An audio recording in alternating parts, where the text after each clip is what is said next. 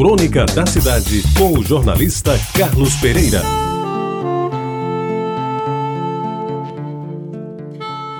Amigos ouvintes da Tabajara, eu gosto muito, mas muito mesmo, de ouvir velhos jingles que faziam a beleza da propaganda no rádio do século passado, especialmente nas décadas de 40, 50 e 60.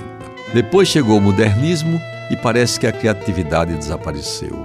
Hoje, os jingles são pobres de música, de letra, de tudo, enfim. Talvez porque a televisão tomou conta do chamado horário nobre, quando nos tempos idos esse período da noite era totalmente preenchido pelo rádio. Quem não se lembra dos famosos e bem feitos programas de auditório da velha Rádio Nacional do Rio de Janeiro, comandados por verdadeiros radialistas como Ari Barroso ou Renato Mursi, para citar apenas alguns dos maiores? Pois bem, meus amigos, dos jingles que mais marcaram a minha preferência. No rádio de antigamente, um deles dizia das maravilhas do trio Regina. E não se pense que era algo excitante como homenagem a Troar ou as beldades de uma mulher qualquer falando coisas sensuais. Nada disso.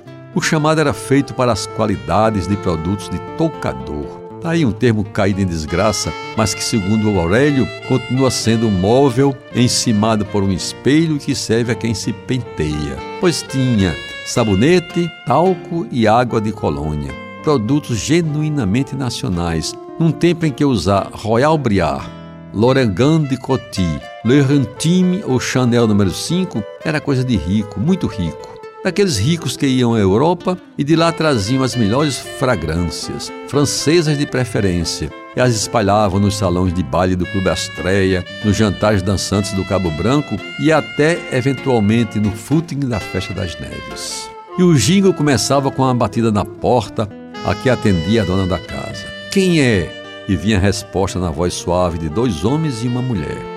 Eu sou o sabonete, eu sou o talco e eu sou a água de colônia Regina. E então os três cantavam uma musiquinha bem simples. Nós três, um trio maravilhoso, quer no calor ou no frio, com tempo bom ou chuvoso, somos o trio Regina. Nessa época, o meu nome passou a ter com eles uma ligação que se tornou indissociável. É que o trio maravilhoso Regina era fabricado por uma indústria de sabões, perfumes e detergentes de um português que para cá emigrou e, em vez de abrir uma padaria, como eles faziam quando chegavam aqui, resolveu instalar uma saboaria e investir na indústria de cosméticos, então incipiente. E o fez com tanta competência que se tornou rico em poucos anos e o seu nome, Carlos Pereira, ficou famoso por produzir os mais consumidos sabões do Rio de Janeiro, sabão cristal e sabão português. E de quebra, oferecer ao distinto público, em especial o feminino, as três maravilhas do banho e toucador: sabonete, talco e água de colônia Regina, que, ao que consta, era o nome de sua mulher. E eu me deleitava a ouvir pelas ondas da Rádio Nacional o apresentador do programa A Felicidade Bate à Sua Porta, patrocinado pelos produtos Regina. Nas noites de domingo, eu não sei ao certo hoje se era César de Alencar, Ayrton Perlingeiro ou Jorge Cury. Sorteava a rua e o número da casa de determinado bairro do Rio Antigo.